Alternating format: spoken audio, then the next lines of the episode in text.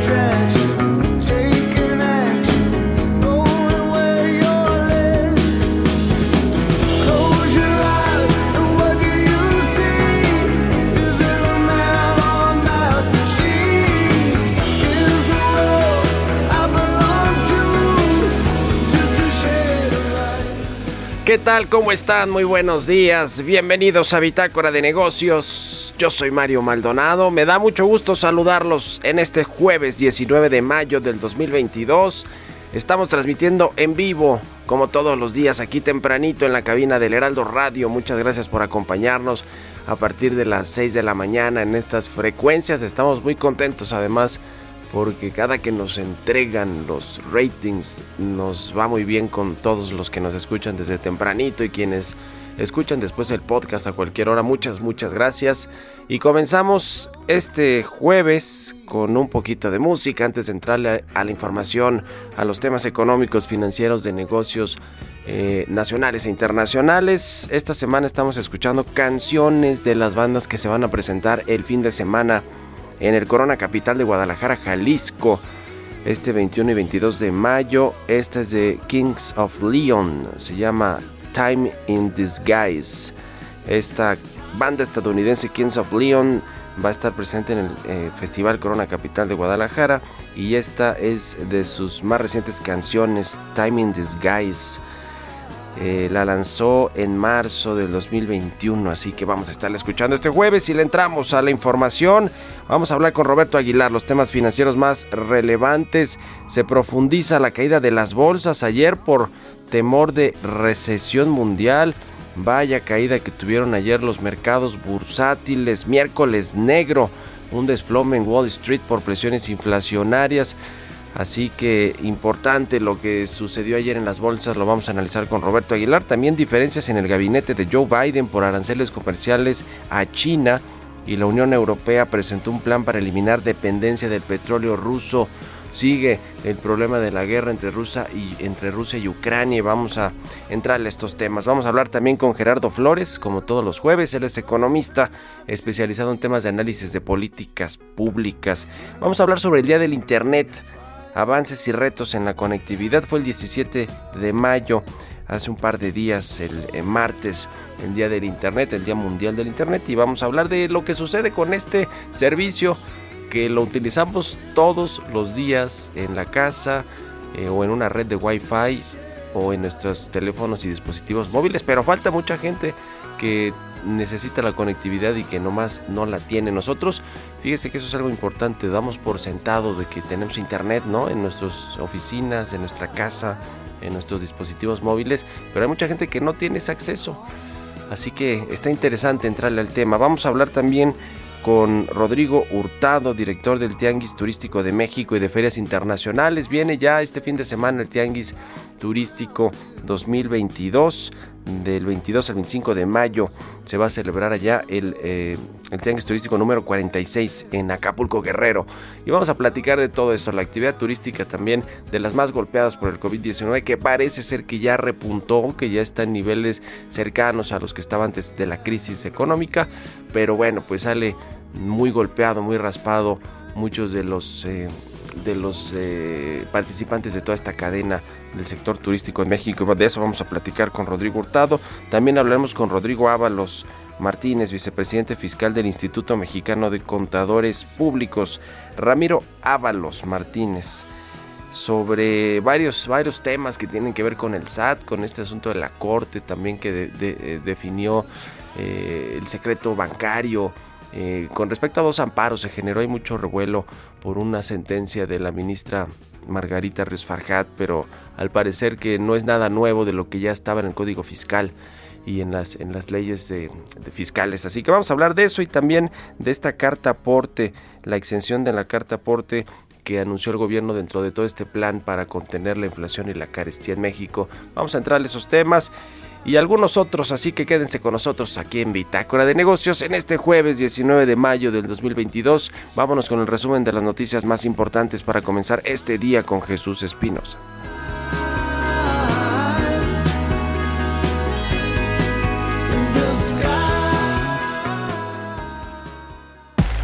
El resumen. Galia Borja, subgobernadora del Banco de México, reconoció que la política monetaria de Estados Unidos representa un reto adicional para México. Detalló que se está anticipando que el ajuste tenga una velocidad no observada en los últimos 20 años. Mientras que el subgobernador del Banco de México, Gerardo Esquivel, dijo que la inflación en México no está fuera de control y se encuentra en un rango razonable si se considera el escenario internacional. Daniel Becker, presidente de la Asociación de Bancos de México, aseguró que los incrementos en las tasas de interés de los distintos créditos que ofrece la banca han sido muy marginales Explicó que el incremento de la tasa de interés del Banco de México no es lineal con el aumento de los réditos de sus créditos.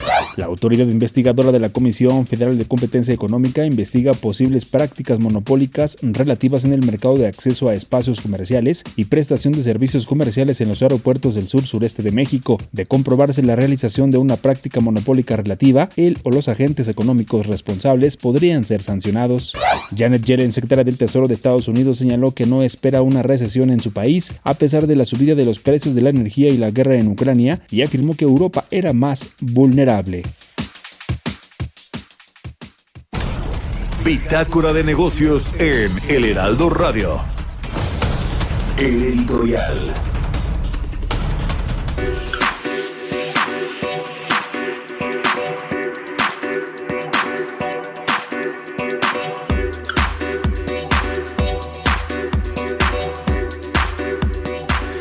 Bueno, pues ayer la secretaria de Economía, Tatiana Cloutier, pues reconoció que el gobierno federal, que a ver, el presidente López Obrador le jaló las orejas, nos jaló las orejas, dijo Tatiana Cloutier, por esta norma 236, esta NOM 236 sobre la verificación físico-mecánica de autos con cuatro años de antigüedad, porque, pues lo dijo el presidente, se fue por la libre la Secretaría de Economía, que yo creo que deben de tener también esa autonomía, ¿no? Esa, ese poder de decisión, pues si están al frente de las carteras, de las secretarías de Estado, por supuesto que tienen la manera de, eh, eh, de, discutir, consensuar con la industria, en este caso la industria automotriz, una norma de este tipo. Y no tienen que preguntarle, supongo yo, todo al presidente, aunque sea su jefe. En fin, eso es lo que pienso. Pero en México sí existe un cuasi presidencialismo o un presidencialismo y eso quiere decir que todo lo sabe el presidente y por todo eh, todas las cosas relevantes pasan por su escritorio y por su visto bueno y por su firma así que sobre todo por su visto bueno porque los presidentes no firman nada por eso cuando salen luego es difícil enjuiciarlos es la verdad porque pues no firma nada y tampoco muchos secretarios de Estado. Pero esa es otra historia. Lo cierto es que ayer reconoció Tatiana Cloutier que no que le jalaron las orejas, eh, lamentó que haya sido un malentendido, así lo calificó sobre esta regulación y aclaró que el gobierno federal no va a cobrar ni un centavo ni se van a requerir trámites adicionales si es que se mantiene para noviembre esta nueva NOM 236 para verificar los autos, una verificación físico-mecánica de los autos que tengan más de cuatro años de antigüedad, que la verdad es que son muchos, es la mayoría del parque vehicular en México, no solo en las grandes urbes como la Ciudad de México, sino en general en el país. Eh, eh, no da por muerta la regulación o esta norma 236 Tatiana Glutier 236 sí exactamente pero eh, seguramente quedará casi muerta porque si no hay manera de que se cobre y que sea un trámite adicional, como dice Tatiana Glutier, pues tendría que ser como algo que platicamos ayer con el presidente de la Asociación Mexicana de la Industria Automotriz, que es eh, que no, eh, que cuando se haga la verificación normal, a que todos los autos hacen, pues ahí mismo se haga una revisión físico-mecánica de los autos, pero que no sea un trámite adicional y que no tenga un costo extra para los eh, pues los que tienen un automóvil, un vehículo, que no se, se les bolsee o como dijo el presidente del Orador, algo así, ¿no? En fin, pues así las cosas, pero reconoció Tatiana Cloutier que le jalaron las orejas. Bueno, pues así las cosas con los secretarios de Estado del gabinete del presidente López Obrador. ¿Ustedes qué opinan? Escríbanme en Twitter, arroba Mario Mal y en la cuenta arroba Heraldo de México. Mario Maldonado en Bitácora de Negocios. ¿Y tú sabes cuáles son las alternativas al cigarro? En general existen dos grandes grupos, los vapeadores y los calentadores de tabaco. ¿Y cuál es la diferencia entre ambos? Es muy sencillo. Los vapeadores son unos dispositivos que calientan un líquido que puede o no contener nicotina para después convertirlo en un aerosol. Esta alternativa no contiene tabaco. Por otro lado, existen los calentadores como ICOS, que a diferencia de los vaporizadores, utilizan tabaco real. Estos productos calientan el tabaco en vez de quemarlo, entregando el sabor del tabaco sin humo. Al calentar el tabaco en lugar de quemarlo, se elimina el humo, por lo que ICOS produce menos sustancias tóxicas comparado con los cigarros. La mejor opción siempre será dejar de fumar, pero para aquellos que decidan no hacerlo, existen otras alternativas como ICOS. Conoce más en icos.com.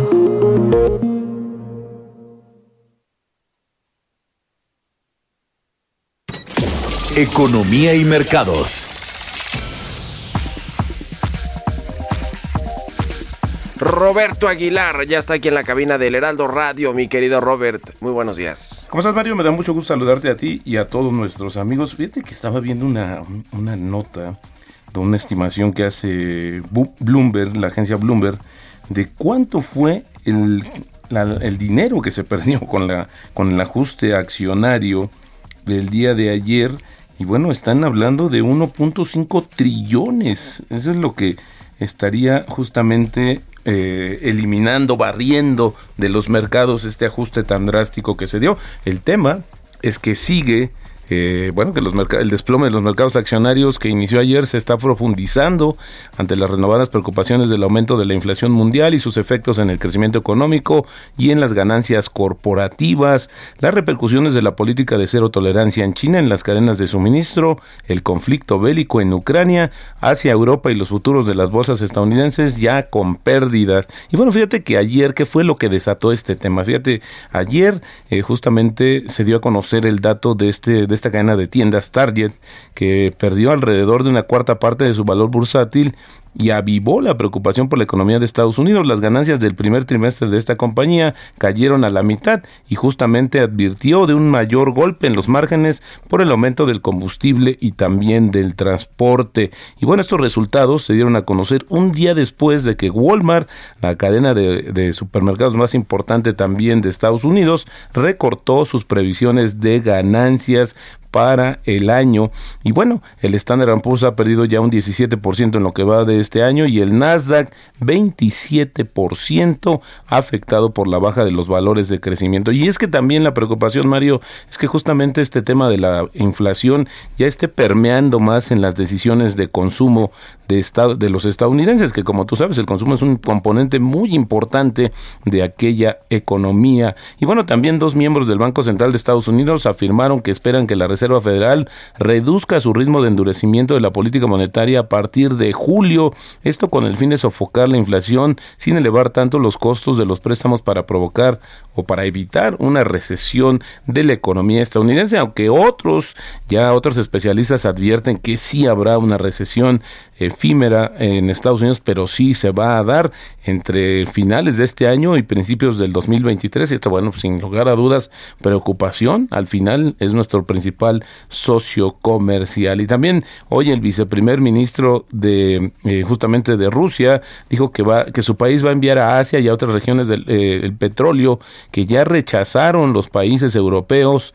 Y bueno, pues fíjate es que ayer la Comisión Europea precisamente anunció un plan por 210 mil millones de euros para que Europa deje de depender de los combustibles fósiles rusos para 2027 y aproveche el alejamiento de Moscú para acelerar la transición a la energía verde no va a ser tan a, corto plazo, están fijando esta fecha para 2027. Y fíjate que la secretaria de Tesoro de Estados Unidos, Janet Yellen, confirmó que está abogando dentro del gobierno del presidente Joe Biden para eliminar algunos aranceles sobre, sobre importaciones chinas que dice ella no son muy estratégicos, pero que perjudican a los consumidores y empresas estadounidenses. Si bien Yellen ha abogado por eliminar algunos de los aranceles, pues justamente eh, hay otra parte eh, la representante comercial de Estados Unidos, Catherine Tay, pues prefiere mantenerlos para desarrollar una agenda comercial más estratégica que proteja los empleos del país y el comportamiento de China en los mercados globales. Incluso eh, en sentido contrario, Mario está pensando en eh, adicionar o sumar nuevas tarifas estratégicas a los, eh, a los bienes y servicios provenientes de China. Y bueno, ayer también se dio a conocer que el Standard Poor's Dow Jones eh, la parte de índices eliminó al fabricante de coches eléctricos Tesla de este importante índice que bueno mide justamente las empresas diríamos pues más responsables debido a cuestiones por las reclamaciones que tiene por discriminación racial y los accidentes relacionados con su vehículo de piloto automático. Y bueno el director ejecutivo de Tesla Elon Musk pues respondió con duros comentarios en las redes sociales y bueno él dijo que estos principios ESG que se conocen en Estados Unidos son una verdadera estafa, lo dijo ayer. Y bueno, el tipo de cambio, Mario, fíjate que también momentáneamente se nos volvió a trepar después, arriba a los 20 pesos, pero ya regresó, ahora está cotizando en 19.96 eh, la apreciación mensual de 2.1% y anual de 2.5%. Y esto, pues, es una respuesta también, Mario, al tema de una eh, debilidad en la economía estadounidense, que esto sí también se refleja en su moneda. Y la frase del día de hoy, los mercados están constantemente en un estado de incertidumbre y cambio, y el dinero se gana descontando lo obvio y apostando por lo inesperado. Esto lo dijo en su momento George Soros. Buenísimo, Robert. Gracias y nos vemos al ratito en la televisión. Gracias, Mario. Muy buenos días. Roberto Aguilar, síganlo en Twitter. Roberto AH, vamos a otra cosa. Políticas públicas y macroeconómicas. Pues ya le comentaba al inicio, el día del Internet fue el 17 de mayo, el martes pasado. En México, pues hay todavía muchos retos en términos de conectividad y, en términos de planes de gobierno. Sobre este tema vamos a platicar con Gerardo Flores, como todos los jueves. Mi querido Gerardo, ¿cómo estás? Buenos días. Muy bien, Mario, muy buenos días. Un saludo para ti todos los que nos escuchan. Los avances y los retos en materia de conectividad, ¿cómo los ves? Mira, pues eh, justo a propósito del Día del Internet, que fue el 17 de mayo, eh, la Asociación de Internet eh, dio a conocer un estudio en el que se da cuenta de que al cierre de 2021 existían 89.5 millones de usuarios de Internet en México, lo que representa una cifra de adopción de Internet del 75.7% de la población de 6 años o mayor, ¿no? Eh, el Instituto del Derecho de las Telecomunicaciones, en un comunicado que también dio a conocer el, el, el martes pasado, eh, señalaba que esto pues, es un avance importante porque un año antes se daba se reportaban 84.1 millones de internautas. Es decir, sí está creciendo el número de internautas en México, pero hay que hay que señalar que esto básicamente fue en el contexto de la pandemia y la, la necesidad de mucha gente de tener que conectarse, ¿no? Para las labores que se, hacían desde casa. Eh, México, de acuerdo con los reportes de tanto la sesión de Internet como del propio IDET, eh, está por arriba del promedio de adopción, es decir, el porcentaje de gente de mayores de 6 años que, que, está usando Internet, ¿no? El porcentaje es de 62.5, como te dije, el de México es de 75.7.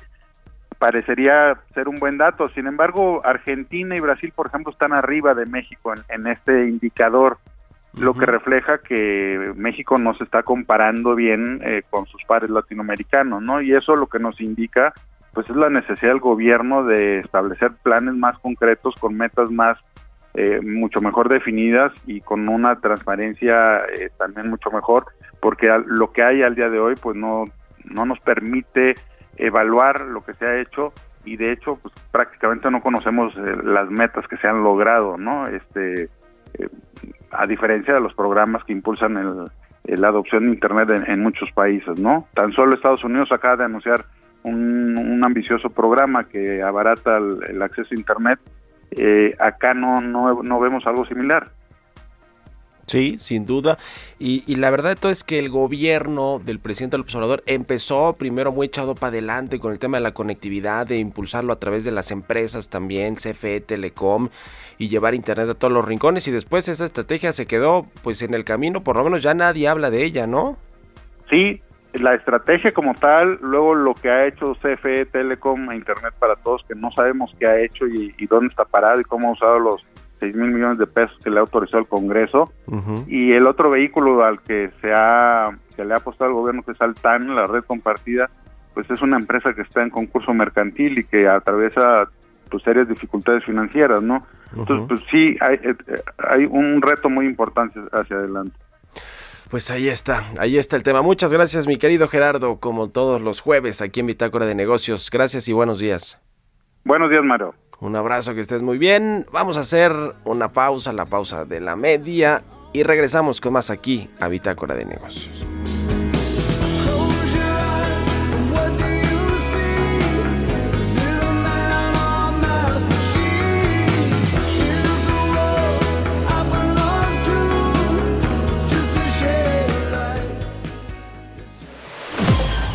Continuamos en un momento con la información más relevante del mundo financiero en Bitácora de Negocios con Mario Maldonado. Regresamos.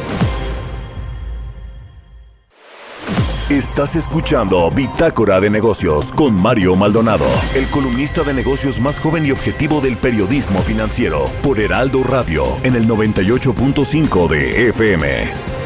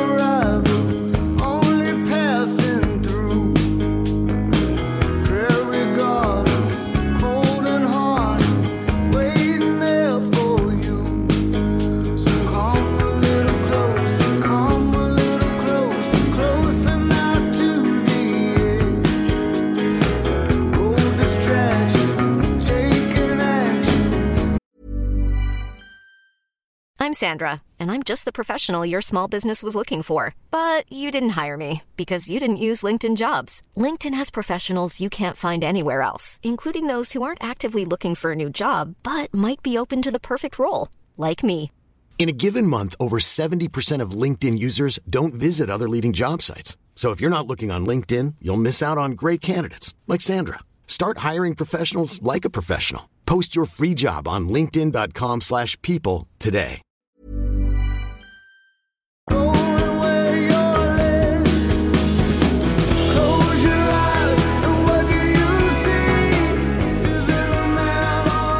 Ya estamos de regreso aquí en Bitácora de Negocios. Son las 6 de la mañana con 31 minutos, tiempo del centro de México. Y regresamos escuchando un poquito de música antes de entrar a la información en esta segunda mitad del programa. Escuchamos a los Kings of Leon. Se llama Time in Disguise la canción. Esta banda se va a presentar en el Corona Capital de Guadalajara este fin de semana. Y esta semana estamos tocando, poniendo canciones de bandas que van a estar en este Corona Capital el 21 y 22 de mayo. Vámonos al segundo resumen de noticias con Jesús Espinosa.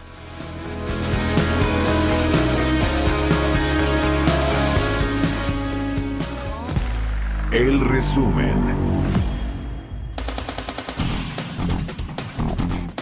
Este miércoles el Banco Mundial informó que asignará 12 mil millones de dólares adicionales en los próximos 15 meses a proyectos para combatir la crisis alimentaria mundial agravada por la guerra en Ucrania. En un comunicado detalló que la mayor parte de los recursos irá a países de Oriente Medio, África, Europa del Este y Asia Central y Meridional.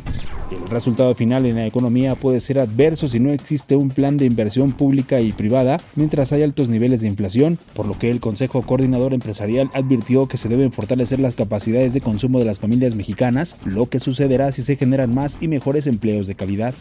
De acuerdo con cifras de Banorte en el primer trimestre del año, la venta de viviendas nuevas disminuyó 4% en comparación con el mismo periodo del año anterior, debido a una menor comercialización de vivienda del segmento social. El grupo de tesoreros del sector público AC nombró a Pablo Santiago Escalante como su nuevo presidente para el periodo 2022-2024, cargo desde el cual fomentará las mejores prácticas financieras, operativas y de ética en las tesorerías públicas. Entrevista.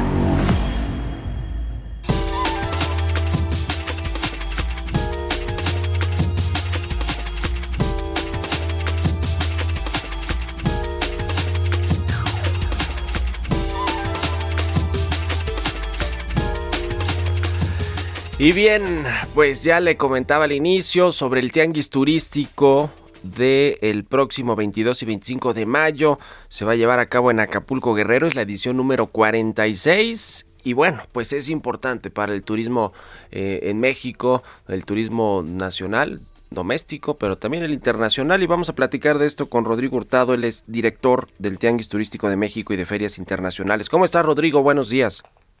Buenos días, Mario. Mucho, este, un placer estar contigo y con tu audiencia. Gracias por estos minutos para El Heraldo Radio. Rodrigo, eh, pues eh, esta edición 46 se llevará a cabo en una eh, co- coyuntura, digamos, todavía eh, no de normalidad completamente para el turismo, después de dos años pues muy difíciles para toda esta actividad en general, para el mundo y la economía, pero el turismo fue una de las actividades que más sufrió. ¿Qué vamos a encontrar? ¿Qué eh, eh, planean hacer en esta edición 46 del Tianguis? Tomando en cuenta pues de lo que venimos, ¿no? Dos años muy, muy complicados. Definitivamente, Mario. Mira, el turismo es de, es de las de las actividades económicas que más sufrieron durante durante la pandemia. Como bien dices, todavía no estamos al 100% recuperados, pero también creemos que es una de las actividades que más rápido se ha recuperado.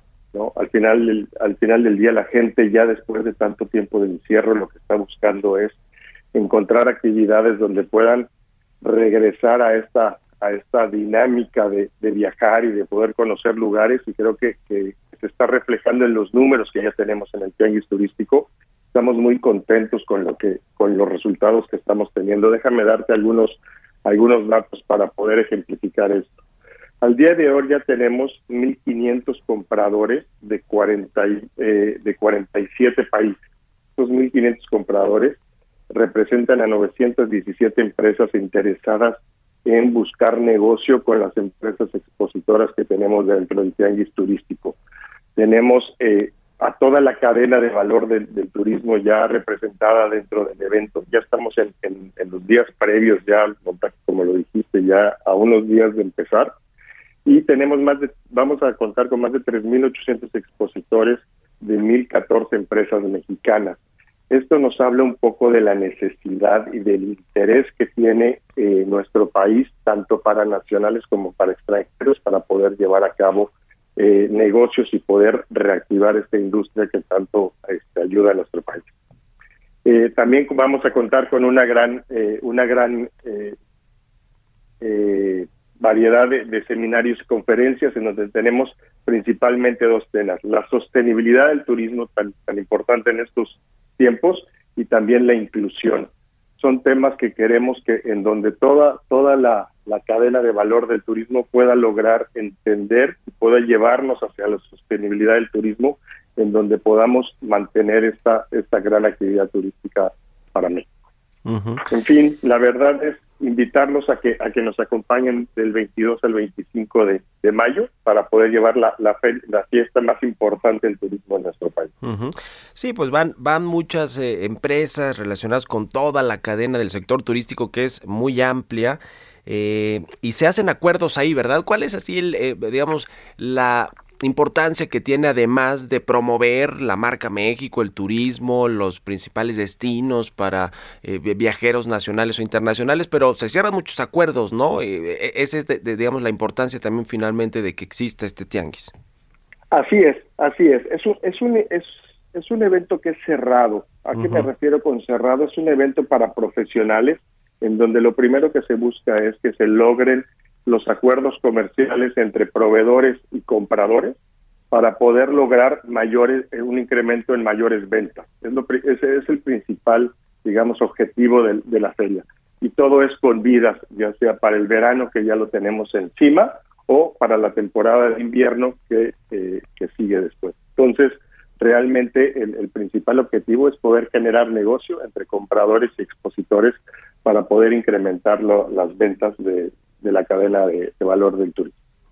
¿Y cómo está precisamente ese sentimiento de los inversionistas, de los empresarios dedicados al sector turístico eh, en estos en, eh, en, este 2022 y en estas fechas eh, cómo lo ven cómo lo sienten ustedes que tienen trato pues todo el tiempo con estos empresarios del sector qué qué va a suceder también con este asunto? ¿Están con ganas de invertir? ¿Ven que en México se va a reactivar el turismo, digamos, eh, no solo a niveles pre-pandemia, sino pues con miras a que eh, rompamos récords en eh, viajeros nacionales, internacionales, de rama económica, etcétera?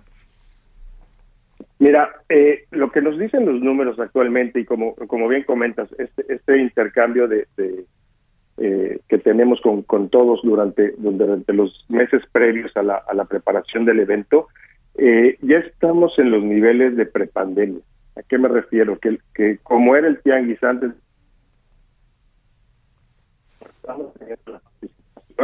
ya estamos casi a lo mismo, lo que nos dice y que la gente está muy ávida de poder regresar a estos eventos presenciales y poder generar los negocios que tuvimos e incluso incrementarlos a los niveles que teníamos antes de la pandemia, lo cual eso nos nos, nos llena de alegría para para poder lograr y poder estar eh, eh, a los niveles prepandémicos. Estamos muy contentos por pues que sea un buen tianguis turístico. Eh, ¿Se realizó, se paró cuánto tiempo? ¿Dos años? ¿Los dos años pasados? Sí, se paró en 2020. bueno, año, se paró año 18 meses. Se, lo paramos en 2020 y lo reiniciamos en, a finales de 2021 y ahorita ya en la edición 2022 ya esperamos regresar a las a las fechas que siempre lo teníamos que es en el primer cuatrimestre. Uh pues allá está en el, eh, allá será en el puerto de Acapulco este próximo 22 y 25 de mayo. Pues vamos a estar en contacto para eh, eh, que nos vayas platicando lo, lo novedoso, pues las novedades más bien de lo que resulte de este tianguis, de los acuerdos entre los empresarios, los profesionales del sector y pues estaremos en contacto si nos permites, Rodrigo. Gracias por estos minutos. Al contrario, gracias a ti y nos esperamos Aquí con mucho gusto. Muchas gracias, Mario. En la edición número 46 del Tianguis Turístico México. Muy bien, pues vamos a otra cosa. Son las 6 con 41 en puntito. Vamos con las historias empresariales. Historias empresariales.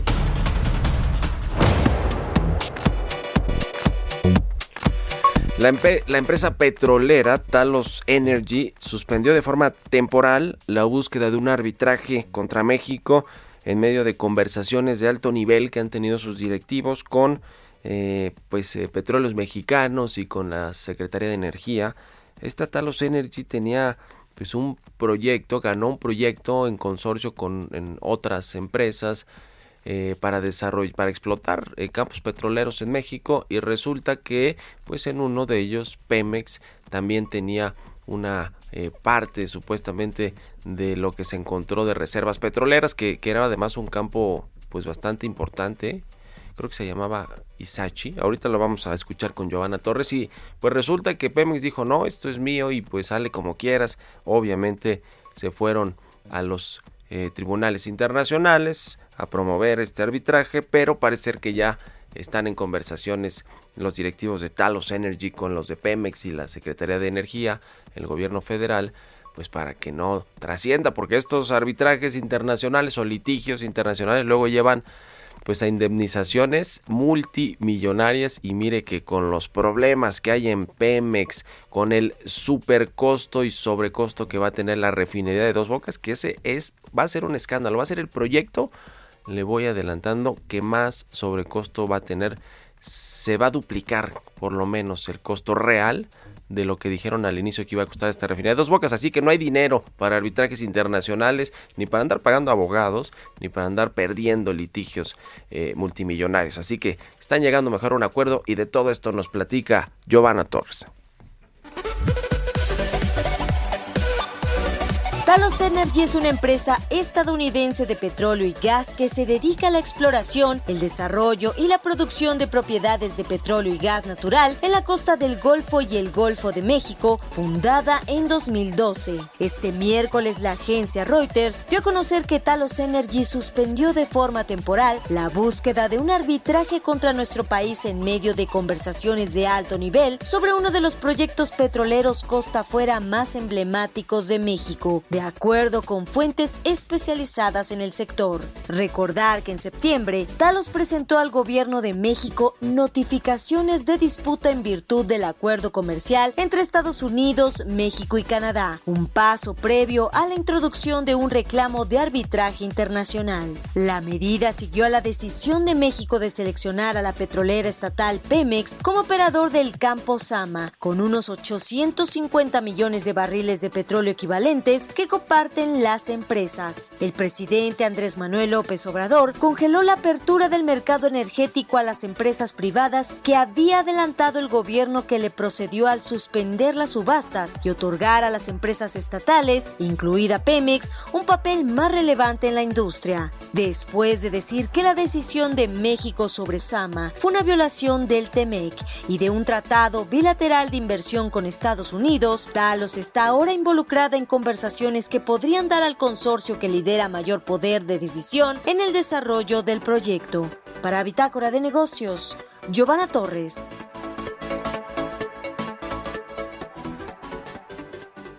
Bitácora de Negocios.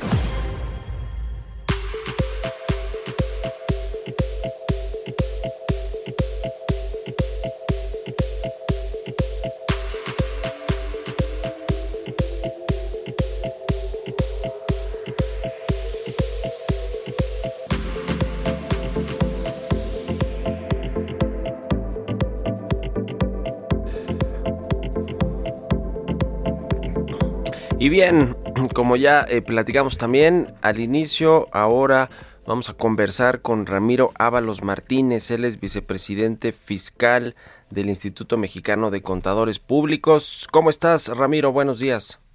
Bien, Mario, ¿qué tal? Buenos días. Muchas gracias, por la gentileza de escucharnos. Gracias a ti por estos minutos.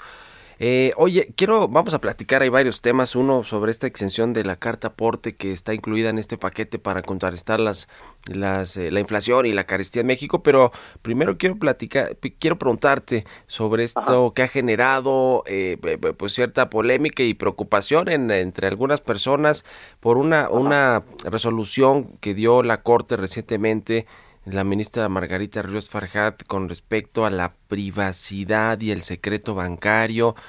Eh, entiendo que tiene que ver con, demandas de dos particulares que resolvió la Corte, que los atrajo y, las resolvió, pero digamos, se comenzaron a prender las alertas de si el SAT indiscriminadamente va a tener acceso a nuestros datos eh, y no, vamos, no va a haber protección de, de los eh, pues de, quienes tienen cuentas no en el sector financiero en el sector bancario. ¿Qué, nos dices al respecto de todo esto ah ok. Sí claro. Eh, eh, en, ese tema la el, digamos que el SAT debe seguir cierto proceso de legalidad. Lo que la corte dijo fue si si es constitucional que, que, la autoridad tributaria tenga acceso a esa información y, y, lo que dijo es que si tiene si tiene acceso eh, que es constitucional que tenga acceso a esta información. Lo que hay que comentar es que eh, la legalidad del, proceso de que, que tenga acceso a esa información, o sea, no es indiscriminado, tiene que seguir ciertos pasos, Mario. Primero, debe estar el contribuyente sujeto a un proceso de, de, de fiscalización. Dos, debe notificarle que va a solicitar la información. Tres, debe de fundamentar y motivar para qué va a necesitar esa información. O sea, con esto quiero decirte que no no es de que bajo cualquier acción la autoridad ve pasar a Ramiro y dice, bueno, quiero la información bancaria de él. No, no, no. Tiene que seguir cierta cierto, cierto proceso de legalidad que es el que te acabo de comentar de forma general. Pero digamos que no hay nada nuevo realmente con respecto a este tema del secreto bancario en México, es decir, ya el, código fiscal y todos los, los, ajustes que se hicieron a, a, este marco fiscal en México, marco regulatorio, eh, eh, eh, es, digamos, no hay nada nuevo con esta decisión de la Corte. No, no no nada nuevo. No, como bien lo comentas, eso eso tiene desde hace muchos años, en donde la autoridad fiscal tiene esa facultad y hay que recordar que para el secreto bancario una excepción es eso, el, el proceso, el, tema fiscal. Ahí, para efectos fiscales no, aplica el secreto bancario. Y esa, esa facultad que tiene la autoridad de pedir la información a, a la Comisión Nacional Bancaria tiene muchos años que está señalada en el Código Fiscal de la Federación.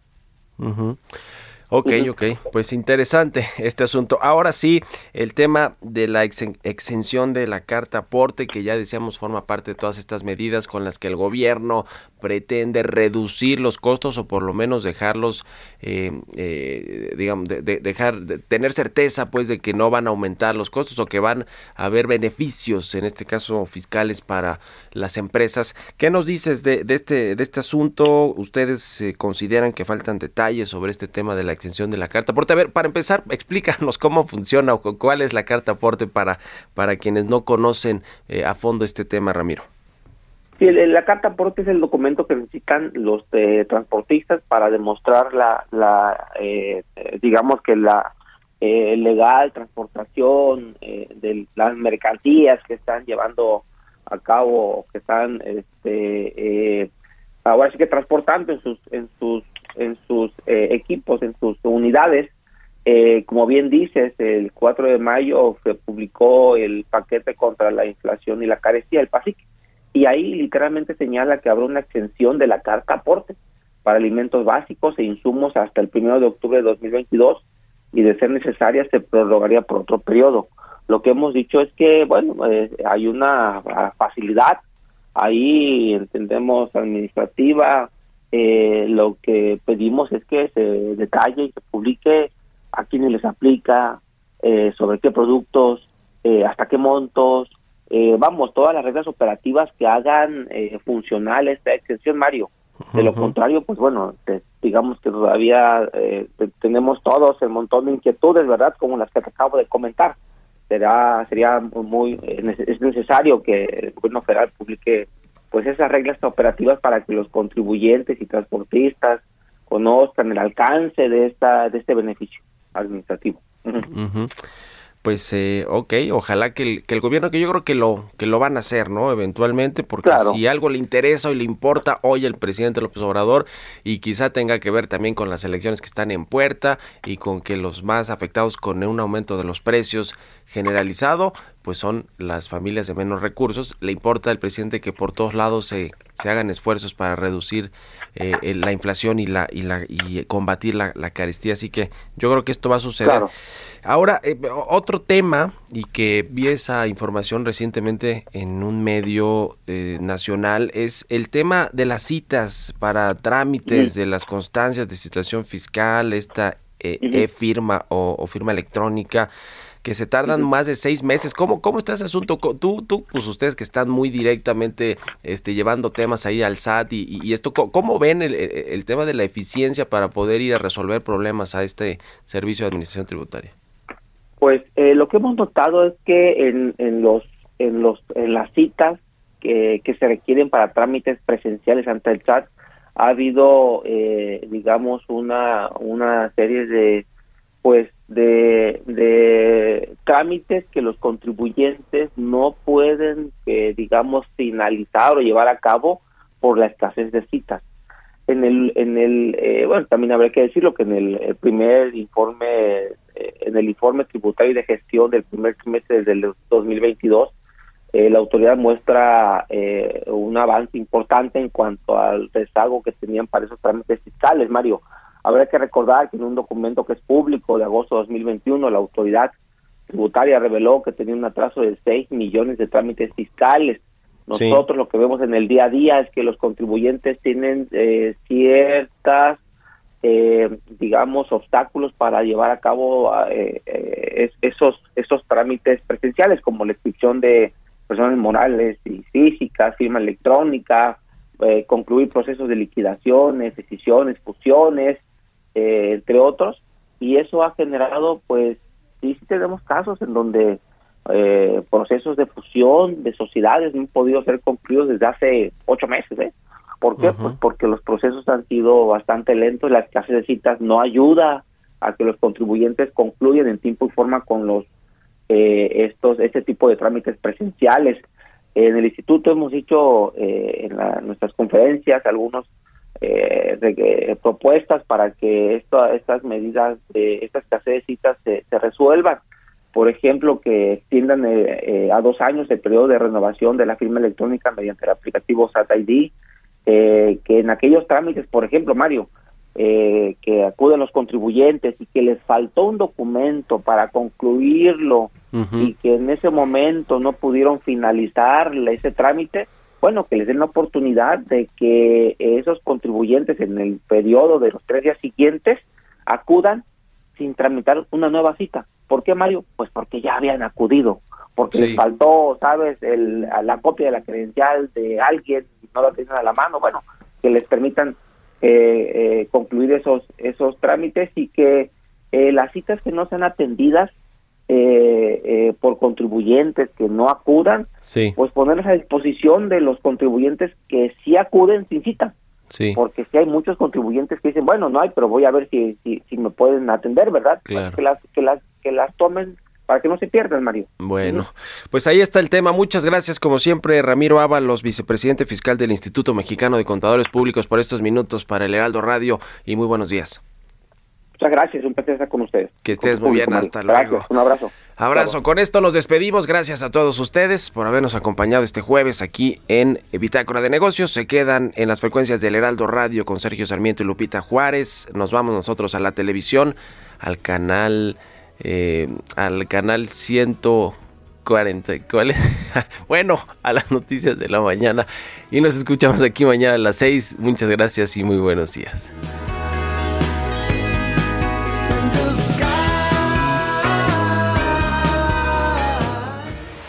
Esto fue Bitácora de Negocios con Mario Maldonado, donde la H suena y ahora también se escucha. Una estación de Heraldo Media Group.